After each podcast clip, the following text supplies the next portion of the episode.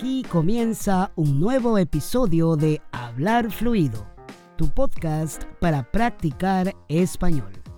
Yo soy Shanir, tu tutor personal, y voy a ayudarte a practicar español contándote historias sobre la vida cotidiana, el trabajo y la cultura latina, para que descubras cómo hablamos los hispanohablantes en nuestro día a día. Así que, comencemos de una vez. Hola, hola, ¿qué tal? Qué gusto saber que estás escuchando un nuevo episodio de Hablar Fluido. Yo aquí, como siempre, muy contento de acompañarte en tu jornada para practicar español. Sinceramente espero que este contenido te sea de ayuda y que cada historia, relato o tema que te presento cada semana aporte un granito de arena adicional a tu aprendizaje personal de español. Bueno, hoy nos toca hablar de expresiones sobre el dinero. Tú sabes, nos relacionamos con el dinero todos los días o casi todos los días, ya sea porque compramos comida o ingredientes para preparar nuestra propia comida o quizá compramos algo que nos gusta. A veces también puede ser que solo estemos mirando los precios de algo que queremos o necesitamos. Pero definitivamente vamos a usar un sinnúmero de frases relacionadas al dinero. Entonces, aquí te presento algunas frases en español que pueden resultar muy útiles de usar al momento de hablar. Estoy misio. Usamos esta expresión cuando no tenemos dinero. Por ejemplo, imaginemos que estoy paseando con una amiga y ella me dice, ¿qué te parece si entramos al cine? Yo le respondo, ni hablar, estoy misio. Mejor otro día.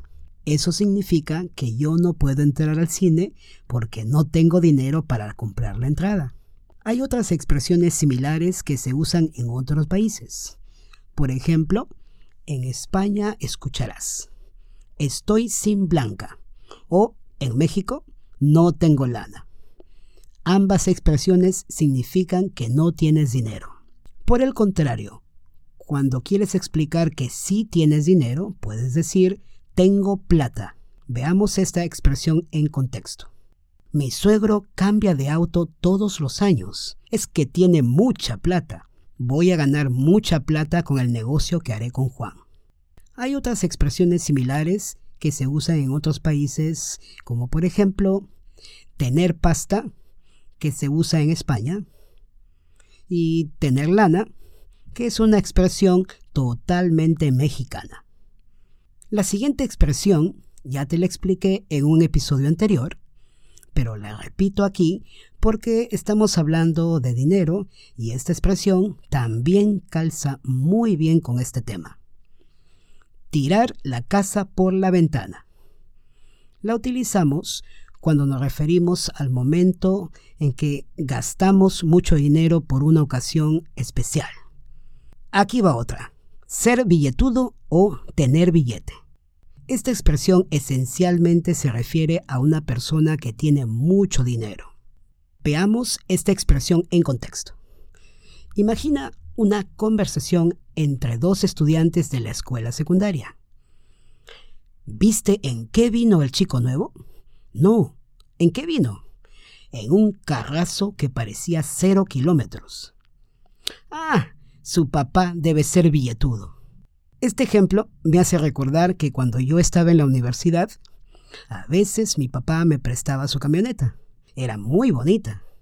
Bueno, yo no era billetudo, pero al menos me hacía sentir que por unos instantes tenía billete. Cosas de jóvenes, ¿no?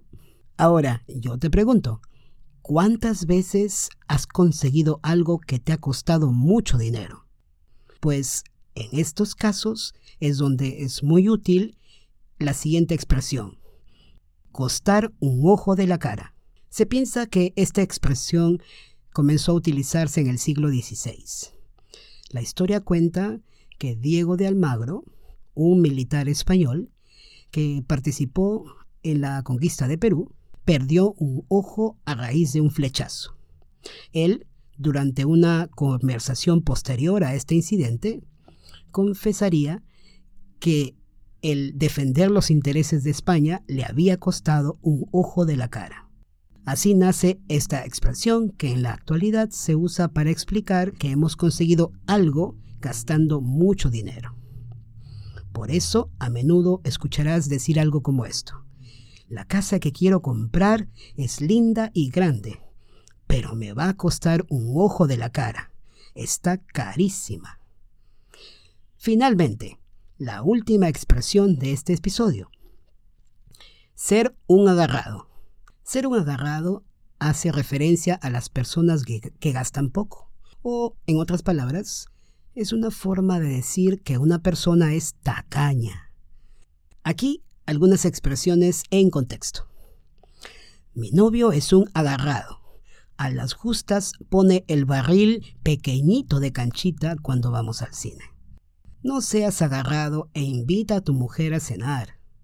Tienes que llevarla a celebrar el aniversario. Bien, hasta aquí llegamos con las expresiones sobre el dinero. Espero que sean útiles y sobre todo intenta utilizarlas en diferentes contextos. Yo solo te he mostrado algunos ejemplos. Ahora te toca a ti. Imaginación al poder. Como siempre digo, a practicar, practicar y practicar. A ver si luego me cuentas cómo te fue en tus conversaciones. Recuerda ir a hablarfluido.com para ver las transcripciones de este episodio y también más recursos para practicar español. Poco a poco estoy colocando recursos útiles. Por ejemplo, puedes utilizar este y otros episodios para aumentar tu capacidad de entender el español hablado. Recuerda que si hay una palabra que no entiendes, puedes utilizar las transcripciones para ayudarte. Pronto agregaré ejercicios para ayudarte mejor. Así que te invito a que constantemente accedas a hablarfluido.com para estar atento a las novedades. Recuerda también que si tienes alguna consulta, pregunta o sugerencia, accede a hablarfluido.com barra contactar y con mucho gusto voy a leer tus comentarios que estoy seguro serán de mucho valor para mí. De esta manera puedo preparar contenido alineado a lo que tú necesitas y sea de valor para ti. Recuerda hablarfluido.com barra contactar.